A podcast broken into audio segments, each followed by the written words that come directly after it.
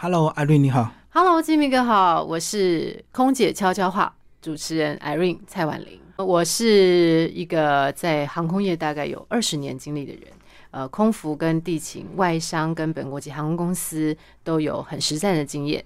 那也因为这次疫情呢，我觉得应该说是感谢也好吗？我开始重新的去审视自己，除了在航空业之外的这二十多年，我能够跟大家分享一下什么样的事情，所以开始了我自己的 podcast 节目。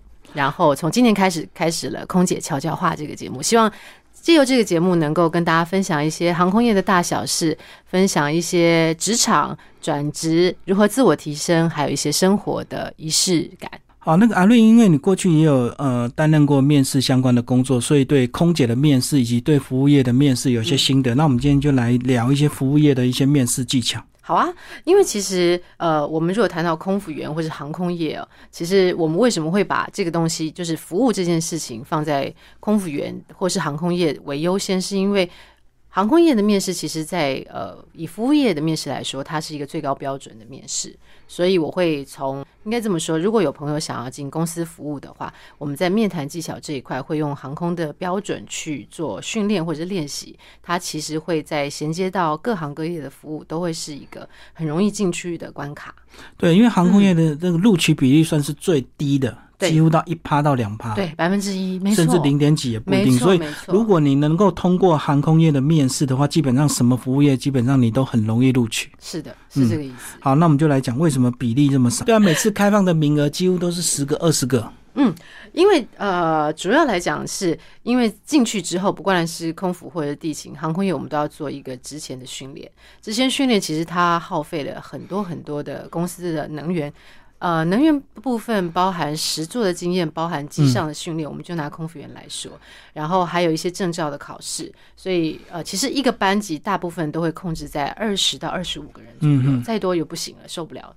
所以它就是一个高成本的投资啦，所以公司的量自然不能多。对，因为 handle 不了这么多人。嗯嗯嗯。嗯，好，那我们就这个透过航空业的面试来聊整体服务业的一个面试。哇呃一开始的仪态是不是就是最重要？我们常讲说什么嗯。第一眼印象、啊，所谓的黄金六秒钟，是。这是从呃，我们以空服员的面试来说好了，呃，黄金六秒就是说，从你报道的时候开始，我其实我们就有在打分数，所以有的时候呃，对于考生来讲，并不是你进入考场的那一刻开始打分数，而是你从踏进考试的那个空间开始，市场。市场就在开始打分数。我看到那个大陆有一些这个 狗血剧啊？他们那个。呃，服务业的老板、老董都会假装成一个老人家，然后闯入面试空间里，然后假装嗯在旁边走来走去需要受到帮助，哦，然后看看哪一个善心的小姑娘愿意帮他，然后突然就说你录取了，我就是这家公司的董事长。好像好像看过这个？剧，呃，没有，我有看过的是，呃，他们会把应试者先放一个房间，嗯，嗯，然后五分钟之后呢，可能回到考试的现场就会说，哎，刚才你在这个房间里观察到了什么？这是一个。嗯。那最近的大方向还有一个是所谓的呃团体讨论，是。嗯，就是比方说大家五个人五个人一个桌子，然后给你一个题目，在看你的互动的过程里面去做呃，就是观察，因为你在跟人跟人的相处之间，就是骗不了人的。我懂，我懂。他观察你的领袖技巧，还有团队合作的一个精神。对，这即便是我可能是一个比较内向的人，但是如果我的团队精神是很好的，我在呃空服员也好，或者在公司行号里面的表现，其实有的时候不光只是呃表述者很重要，作为一个倾听者，其实也是很重要的一件事。所以分组讨论有时候他并不是在乎你的结果，他在乎的是你讨论所表现出来的特质。对，所以在讨论过程，可能偷偷都有人在观察。对。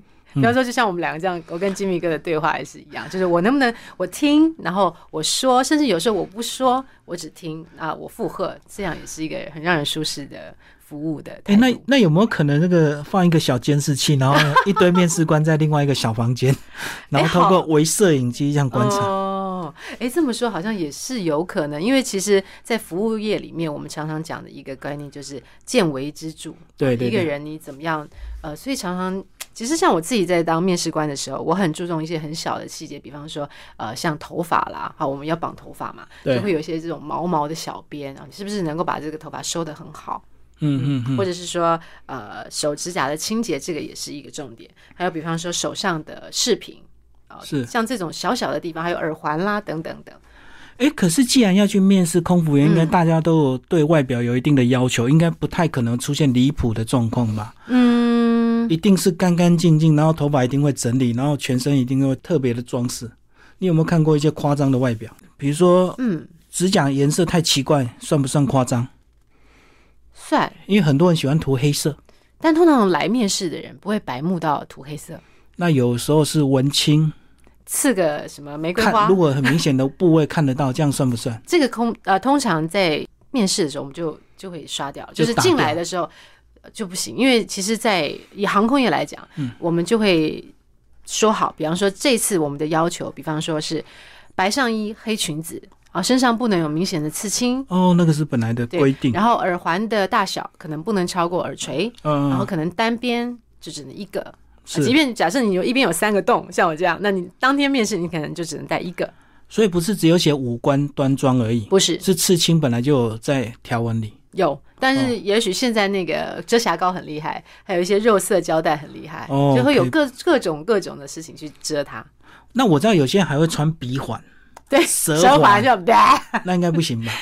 不行，就是应该说面试的时候不行。但是因为其实之前跟朋友在聊天的时候，他们也开玩笑说，呃，在机舱上遇以前遇过学妹有穿蛇环的，他们说啊，蛇环那这样怎么你怎么通过面试的？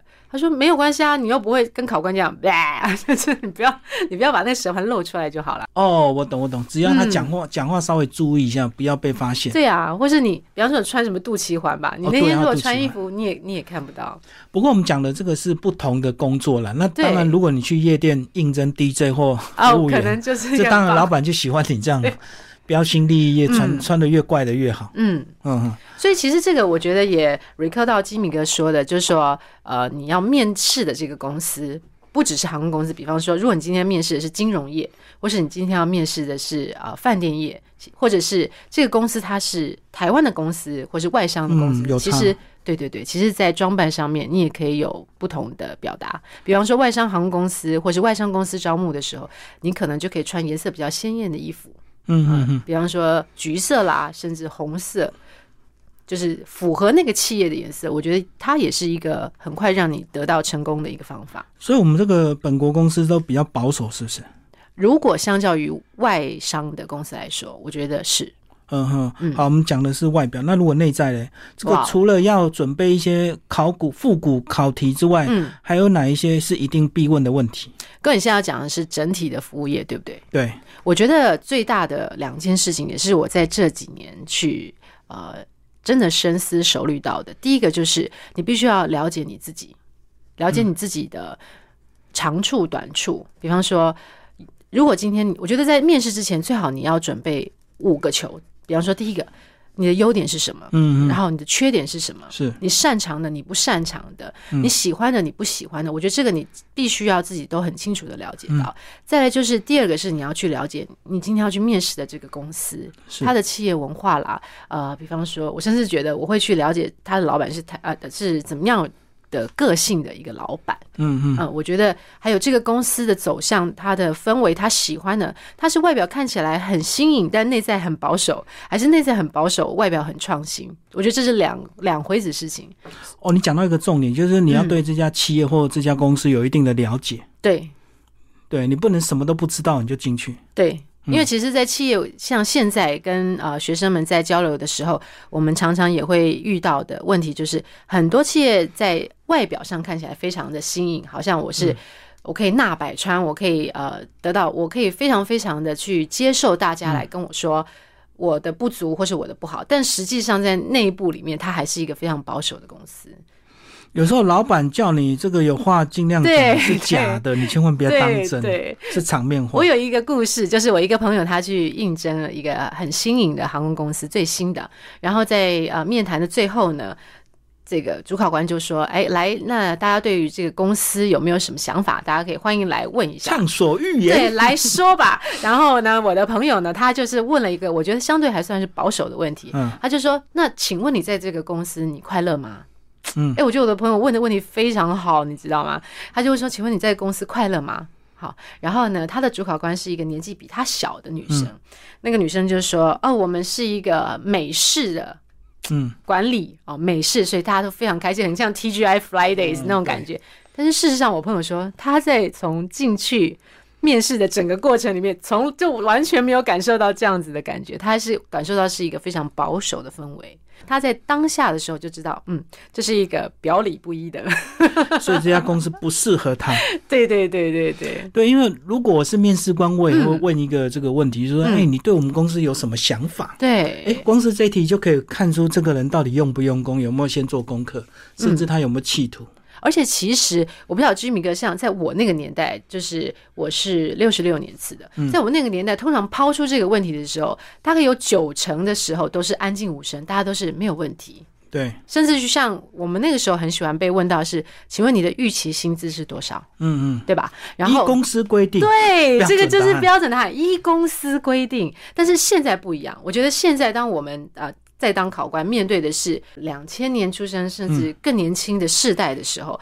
抛出这个问题，请来问问看，你对我们公司有什么想法，或者是你对你的薪资有什么样的期待的时候，现在的年轻人他们会有答案，他们会有他们自己的想法跟答案，不再是依照公司规定这么简单了。对，以前是温文儒雅的个性会讨人家喜欢，对，对，那现在因为企业整个大环境不好，所以他希望找到真正有能力的人，所以你可以直接挑明讲，根据我的研究调查呢，在我们业界平均薪资是多少钱？比如说你们的敌对公司是多少钱？嗯所以我个人认为我应该可以拿到多少钱，嗯，不然我就要跳槽到另外一个公司。或是说，根据我自己本身可能我曾经有的经验，或是我自己的能力，我觉得我可以，我值得这个钱。嗯我觉得其实如果像或者像 Jimmy 哥刚刚说的这样的方法，我觉得其实对于企业方来说，我反而觉得，哎，你这个人是有料的。有东西的。对我，如果我是真的有心想要栽培你，或是你的能力是真的，我从呃面谈的过程或整个过程里面，我能感受到，我发现，我觉得这样未尝不是一个，我觉得不是一个不要脸的行为，我觉得是一个很好的。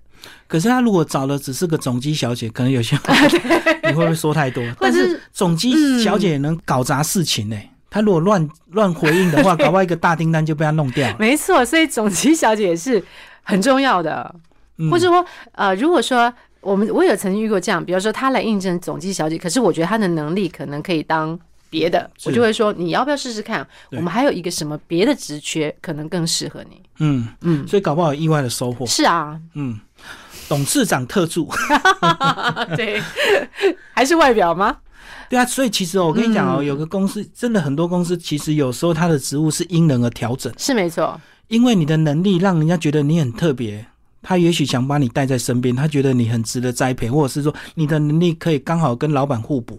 是没错所以。有时候我们真的不要贬低自己，说我就是只要做总机，我干嘛了解业界常态？我干嘛了解平均薪资？你给我多少就多少，我混日子。对，也其实这样年轻人也不少。我不得不说，现在的大环境，因为他只想到等一下星巴克买一送一，所以下班赶快冲去买，想说赶快结束这个面试，我要去排我的买一送一了不。是说我下班赶快去学英文、学电脑、学什么什么什么。对我觉我觉得现在的大环境有一点点可惜的是说，可能就单纯的上班与下班这件事情，就磨掉了很多人的精力也好，梦想也好。我觉得八九成，我认识的很多年轻的朋友都这样。我觉得其实蛮可惜的。比方说我在呃 podcast 节目里面，我曾经有访问过二十岁的朋友们，嗯然后我常常就问他说：“哎，你有这么多的想法，他很想进入一个航空公司，嗯怎么考怎么失败都没考上。”他跟我说：“老师，我真的不行了，我就只能先去做一个呃百货公司的前台，因为他的外形是很漂亮、很帅气的、很干净的。但是他心中还是有那个航空业的梦想，但是他说我真的不行了，我真的只能先去找一个两万五的工作，我得活啊，我得生活。嗯我觉得这个年轻人最大的问题在这儿，他没有其他的时间去追求想的他的梦想。嗯，因为追求梦想，其实你需要时间，你要好好的休息。嗯但是他可能就是起床、上班、回家、睡觉，然后能买到星巴克买一送一，就觉得是他生活的确幸。对。但是如果你生活真的有一定的压迫感，有时候时间是可以自己挤出来的。哥，你的挤是不用睡觉的意思吗？没有啦，其实我们现在社群平台很发达，其实你嗯可以在 YouTube 学到很多需要的东西嘛。对，对啊，是看你有心没心嘛，或者是像现在嗯为什么 Podcast 的这么兴盛，嗯，就是很多人长时间通勤嘛，嗯，所以想要学点东西。那你听的是娱乐节目，还是听的是知识性节目？当然就会造就你未来的成就不同啊。哎，金敏跟你聊到这，我想到我昨天晚上看到一个影片，就是呃有一个 YouTube，他就去台大访问，因为大家现在都很流行那个无线耳机，他就跑到台大校园，发现大家都戴着耳机他就问他说：“哎，学同学同学，请问你在听什么？”哦。而且台大的学生这些学霸，他他的标题就是“我们考不上的学校”，这些人。这些聪明的脑袋对，在听什么？校园访问就对，对，然后结果其实发现有，当然有听音乐的有，但是有很多大概有大概六七成是在听 podcast。那嗯 podcast 呢，在听什么知识性的，其实是多于娱乐性的，很有趣哈，我觉得很有趣的。。那你如果去西门町街头访问，可能都在听音乐，也所以不同的环境本来就会造就不同的一个生活习惯。啊，是真的。嗯，嗯，但我觉得其实 podcast 这个东西，它其实是也是提供你一个比较 general 跟 roughly 的一个知识。对你如果真正想要去再精进自己，我觉得还是要可能要走到一对一，或是到线下的教学去做实体的练习。我觉得这个是比较实际的一个做法。我懂，我懂。嗯，不过这种这种网络的这些资讯，它的好处是让你先有一个概念。对，那当你去进入所谓的一对一的实战课程的时候，其实你很清楚知道你要问什么。没错，对，因为你已经有一个大方向跟大概念，而且它是免费的。对，可以省了你很多时间跟金钱。嗯，哎，居米哥，其实这就是你刚刚说的，你自己去运用你这些零碎的时间去学习。好，你排队买星巴克的时候也可以听啊。对，嗯，嗯，好，那其实呢，像我看到国外的一些新闻啊，这个嗯国外有些面试还会要求你提供你的社群账号，哦，真的啊，因为他要嗯观察你的社群发文。哦，是不是有一些什么邪恶思想，或者是偏激概念，或者是怎么样，或者是你社交健不健康？哦，谢谢金米哥，那我现在要立刻写下来。我不知道这个，但是我的确知道是啊、有一些公司它会在录取你之前或之后，嗯啊、去 follow 你的社群账号，对对。但是像公航空公司来说的话，它就会有几个比较明文的规定是不可以做的，比方说你不能用公司的名义去赚钱，嗯，像网红啊，现在不是好流行，对。对，拿去卖东西，或者是拿去来吸引，当成一个吸引流量的东西，这个航空公司是不准。那甚至有一些比较严格的航空公司，甚至是不准你穿着制服的照片在社群媒体上出现的。等要报备公司啊，要公司同意，呃，对不对？通常是不行，就除非是说公司的公关部出的这种公众的才可以。哦，我懂，我懂。对对你个人不能够用公司的这个对形象去获利，因为通常穿上制服，战术就会很多了没错没错嗯，嗯是这样。所以其实真的大家自己要注意你的社群平台，有时候即使嗯，除非你用很私密的那种小英文或小名字，那如果你用本名的话，其实公司主管很容易搜寻到你。对，那他划一划你的动态，大概就会知道你这个人长不长进，然后有没有一些哦。偏激过当的行为，嗯。或者是有一些什么奇怪的言论。嗯。因为现在尤其是政治很混乱，所以有时候大家真的会针对某个新闻去讲一些很偏激的概念，其实会自我伤害啊。哦，这一点倒是，因为现在其实是一个鼓励大家发声的时代，嗯，嗯，所以我觉得大家在发就是发文的同时，也真的要小心这些过于偏激的想法跟对言，论。但是你要言之有物啊。如果你评论真的是言之有物，搞不好主管还更欣赏你，我同觉得你，有独立的想法。那如果你是同意，以偏概全的话，那真的是我同意。但其实。这些东西，其实我觉得其实也可以在呃面谈里面，嗯，就是也是骗不了人，也是可以略亏一二的。是。嗯好，那再来我们讲到女性朋友，不管是面试服务业或航空业，如果被主管问到说你想不想结婚，想不想生小孩，这个很尴尬，因为我知道嗯有一些公司不希望你这个马上就结婚生小孩，嗯因为育婴假、待产假怎么样，有没有？嗯公司成本会增加，嗯，那这一点怎么办？这个我必须坦诚的说在，因为我其实，在二十多年的职涯里面，大部分都是航空业的生活。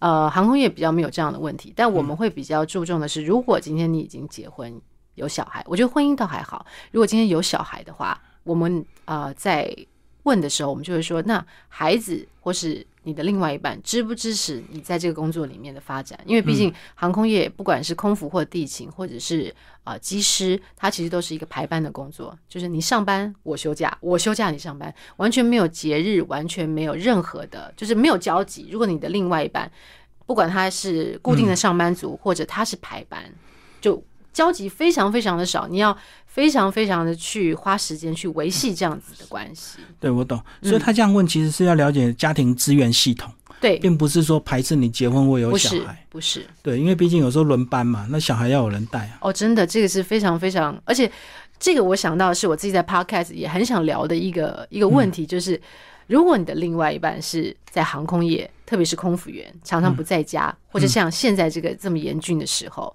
我觉得你的心理素质要非常非常强大，就是你要很能一个人。我甚至觉得要当空服员的宠物，嗯嗯，也蛮辛苦的。就是你要很能一个人，对，很能够自在，对，很能自在。好，那其实如果你遇到的是幸福企业，其实有时候你的结婚生小孩就不是问题。像很多好的企业还鼓励你生小孩就有奖金啊，有，我们公司奖金好多，他们就说，哎，要不要再来一个？所以真的是要看公司，那当然有一些公司它是比较不希望你这个马上就怀孕，因为你怀孕之后是不是你你请个什么待产假就要有人代班，嗯，那又造成同事的困难。我的确有遇到这样的朋友，他是我的邻居，他就说呢，呃，他在怀孕的时候，他的位置真的就他是办公室的，嗯，他就位置就慢慢慢慢慢慢被移到。真的是以洗手间旁边，好像我们会在电视剧里面才会看到的剧情。然后他手上的事情就慢慢慢慢慢慢变得很少，几乎最后就是没有。然后他每天就是去公司坐在洗手间旁边那边，然后也不知道要干嘛。然后他最后就真的受不了了，就辞职回家啊。所以是刻意的冷淡他吗？我觉得有一点，还是幸福街让他工作变少。对，我也不晓得。他跟我说，呃，他后来就觉得算了，反正每天坐在那边，真的也不知道要干嘛。然后觉得很浪费时间，那他最后就决定还是回家，因为他那个时候呃有孩子是也是比较呃高龄的，是啊四十几岁了，他就觉得算了，他就好好回家带小孩。哦，我懂我懂，所以这是公司的方法了，但是有些公司可能会很真诚的去面对了。我觉得现在好像大部分的公司是会很真诚的面对，因为毕竟大家都有同理心嘛，而且现在真的少子化很严重啊，超级严重的。对啊，超级，而且其实在这疫情里面多了很多防疫宝宝。嗯嗯哦，对我懂。然后就开玩笑说，其实在这疫情里面发生了最多的事情，应该就是结婚、生子跟离婚。因为每天都窝窝在家里会做的这些事情。对对对对对。好，那最后我们来讲讲你个人呢。其实你你过去有一些在补习班有授业，嗯，传授一些面试技巧。那你说你未来也想做所谓的一对一班，为什么一对一跟公开班差别在哪里？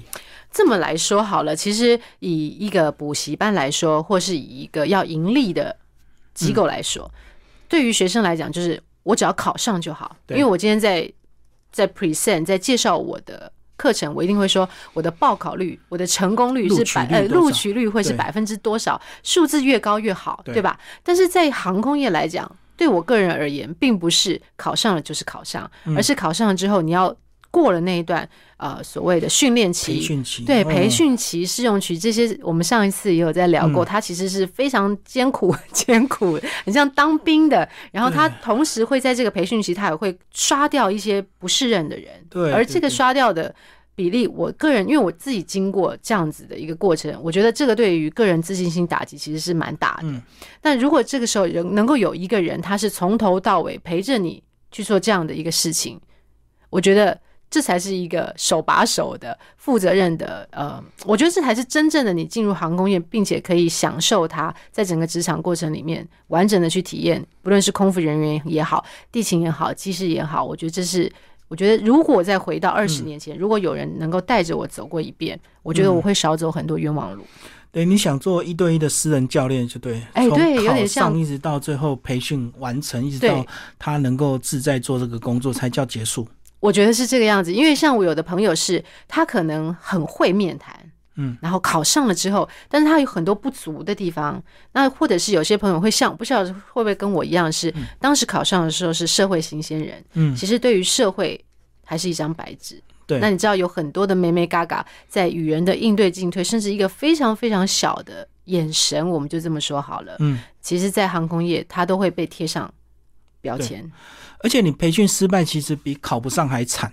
培训失败要赔钱，违约，对不对？啊，那考不上没什么了不起，换个工作再考，再考就行。但我觉得对我来讲，训练中断结束这件事，对我来讲的那个自信心打击非常非常大。对啊，对啊，对啊。我觉得是有点大概跟失恋差不多的感觉。嗯嗯，所以你可能就是要把地上的玻璃心捡起来，再重新投入，不管是下一个职场。不管是不是航空业，我觉得这个对于一个人来说都是蛮需要很大的一个勇气。考不上还比较简单，反正几千人都考不上。对，就也还好啦，我就上文 上网爬文看看到底是怎么样，下次再来就行。九十九趴都考不上，所以你就不会太受伤。那如果你是一趴考上的，然后又被退训，那退训的那一半你就超受伤，因为你是百分之五十被 被踢出来的。对啊，如果有后置的话，可以用就是声音一个的了那种感觉，就觉得说为什么为什么我都已经坐在这里了，嗯，我应该已经是就像呃吉米哥刚刚说的，我已经成为那百分之一了。为什么我还会 not qualify？怎么会是我呢？嗯，哦，对我当时就怎么会呢？然后再加上身边的很多人，因为你已经考上了，大家都会恭喜你了。然后后来就发现，哈，超丢脸的，你退训。我还记得那时候，我妈妈跟我说，这么好的一个公司，这么好的一个公司，那还要面对亲友的质疑、朋友的质疑，说你你是不是哪里有问题？你不是在什么航空吗？啊，什么没了？对，退训。嗯嗯。所以那个心理打击更大。我个人是还是我自己的心态玻璃。嗯，所以我觉得，我觉得如果有有这样子的一个手把手的一个过程，比方说有很多潜规则，有很多航空业不知道的小秘辛，也欢迎大家来收听我的 podcast 节目。关于这个疫情前后啊，这个航空业，嗯，他们在面试上，不管在主管或者是在资方，他们的心态会不会有什么不一样？因为疫情前呢，天下太平。对，所以一个职业你可能好好规划个十年二十年没有什么问题。是，可是疫情的这两年呢，是不是有时候职业变动更快？尤其是航空业。我觉得我可能没有办法去出估资方或是老板的想法，我就我自己的想法来说好了。在这个疫情的时候，我觉得呃，我们空服就少了很多班飞，对，地勤也是，所以在薪资上其实呃数字就变得很少，这个是很实际的问题。那很多人就觉得，那我。到底要不要继续留在这边，还是我干脆我就走？特别是在外商航空，我在国外干嘛呢？我还是一样要付那些房租，付那些在国外生活的费用。我到底要留下来还是走？那所以我觉得这个时候去培养自己的第二专长，也就是说，你自己当你的主业主收入变得很少的时候，你能不能有自己另外一个能够支持自己生活的方式？我觉得这是一个很重要的考量。然后再来就是像居民跟我们在闲聊的时候有提到，就是。比方说，在我们隔离，或者是被框列，或者逐级重叠，像这样子的心理素质的建设上面，怎么样去做自我的很好的调试跟自己的提升？比方说，像我有同事去学习，对，学习新的事情，呃，或者是去念书，或者是去体验一些新的，在疫情前很忙碌的生活，你没有办法去做的一些事情，甚至去生小孩，我觉得都很好。那如何在我们曾经已经被受训了，公司已经培训到我们一个。很理想的状态的时候，在面对疫情或是之后可能有一些新的挫，我们讲挫折或是变动的时候，怎么样能够保留自己曾经被受训的那一份呃专业也好，然后我们可能先去做一些其他的调整或者精进，在等到这个危机过去之后，再回到大家再重归这个航空业，重新的在。在为大家服务，我觉得是一个比较正向的想法跟做法。对，我觉得大家就要更多的变动的能力，因为事情来的时候焦虑是没有用的。啊，对，倒不如这段时间好好的自我学习，或者是把自己的身心灵调整到一个状态。包括很多人在家可能就会练练瑜伽，或者是做一些线上运动这样。是是是，我觉得这个就是大家其实也不光只是航空业，我觉得大家都其实焦虑是一定会的，特别在第一线。